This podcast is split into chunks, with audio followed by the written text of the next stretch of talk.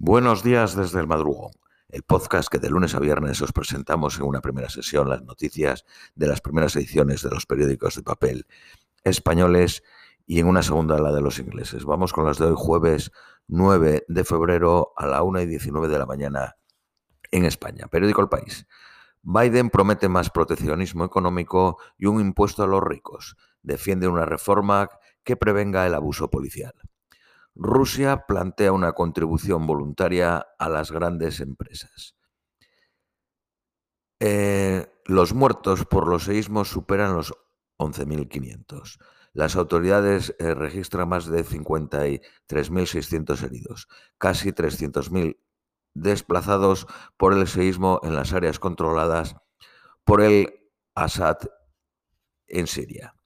Turquía abrirá dos nuevos puntos de acceso a la frontera con Siria para llevar ayuda humanitaria. Twitter deja de funcionar en Turquía mientras crecen las críticas contra el gobierno.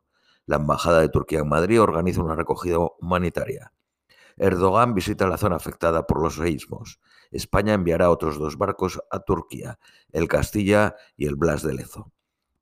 Ya hay un, el portaaeronaves y otro buque en Turquía. Zelensky visita la capital francesa antes de viajar el jueves a Bruselas. Londres entrenará, a pilotos ucranianos para manejar cazas occidentales. La embajada rusa en Londres advierte al Reino Unido que entregar cazas a Ucrania tendría consecuencias. El cofundador del grupo de música Pink Floyd, Roger Waters, defiende ante la ONU la invasión de Ucrania, aunque la califica de ilegal. También defendió un alto al fuego inmediato. El rey Carlos III recibe a Zelensky en el Palacio de Buckingham Palace. Barcelona rompe relaciones con Israel y suspende su hermanamiento con la ciudad de Tel Aviv. El número de estadounidenses residentes en México ha crecido un 70% con respecto a 2019.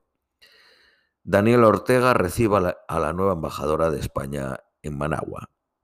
Periódico ABC. Biden ha tratado de utilizar el discurso de Estado de la Unión para exigir cooperación a los republicanos e impulsar su agenda. La petición de cazas de combate protagoniza la gira europea de Zelensky. Tras reunirse con Carlos III y hablar en Westminster, el presidente ucraniano cenó en París con Macron y Scholz, el canciller alemán. El Tribunal Supremo Británico dictamina que el protocolo de Irlanda del Norte es legal. El tratado prohíbe una frontera dura con la República de Irlanda. Biden exhibe fortaleza de cara a las relaciones a la reelección en 2020, aunque el 58% de los demócratas preferirían a otro candidato. Pero cada día parece más claro que el presidente intenta seguir en la Casa Blanca. El globo espía chino forma parte de un amplio programa de vigilancia de bases militares. El proyecto se lidera desde Hainan, isla en el sur de China, según el Washington Post. Escándalo en Italia a cuenta de una propuesta para enseñar tiro en las escuelas. Meleni y su hombre de confianza ha desmentido la información que el periódico La Estampa ha confirmado al 100%. En Siria se rinden. Aquí no van a llegar la ayuda por las sanciones. En Japón y California hay muchos terremotos, pero no se caen edificios. Es cuestión de dinero, dice un experto. En España las centrales nucleares solo aguantan terremotos de magnitud 5, con uno de 6 se caen abajo. Periódico El Economista. Paradores Nacionales busca una alianza con una hotelera para sumar clientes extranjeros. Los supermercados líder Alcampo y Aldi crearán 2.400 empleos en España. Farmaindustria pide a Sanidad subir los precios de fármacos mejorados.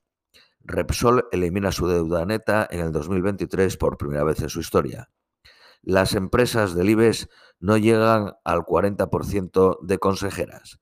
El alquiler de una habitación supera los 500 euros en Barcelona y en Madrid. Francia irá de nuevo a la huelga el 16 de febrero por las pensiones. Los jefes de Estado y de Gobierno de la Unión Europea se reúnen hoy en Bruselas para articular el Plan Europeo de Respuesta al paquete de subsidios norteamericano. Periódico Cinco Días. Netflix fulmina las cuentas compartidas entre distintos hogares en España. Periódico La Vanguardia. La Bolsa de Estambul cierra hasta la semana que viene. Periódico La Razón. Turquía censura Twitter durante la visita del presidente al epicentro del terremoto ante la creciente ira contra la imprevisión del gobierno turco. Putin autorizó el misil que derribó el avión en 2014 en el este de Ucrania, en el que murieron 298 personas. Vamos con las noticias nacionales españolas. Periódico El País. Unidas Podemos acusa al Partido Socialista de volver al Código Penal de la manada. Los ciberdelitos aumentan un 72% en España. Villacís será la candidata a la, a la alcaldía de Madrid por Ciudadanos pero no logró los avales suficientes. Fue designada directamente por el partido. La empresa de consultoría PwC abrirá en Tenerife un centro de servicios digitales y tecnológicos. Creará 200 puestos de trabajo. El Ministerio de Transporte retrasa la entrega de los nuevos trenes de cercanías a Asturias y a Cantabria hasta 2026. Los sueldos de las grandes empresas crecen un 3.7% en el 2022 el Senado da luz verde a la reforma del aborto. El 20% de los españoles cree que obligar a la pareja a tener sexo no debe de ser delito.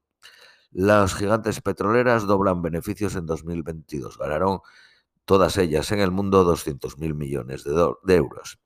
Periódico La Vanguardia. Sánchez buscará todos los votos para reformar el solo sí es sí, sin excluir al Partido Popular.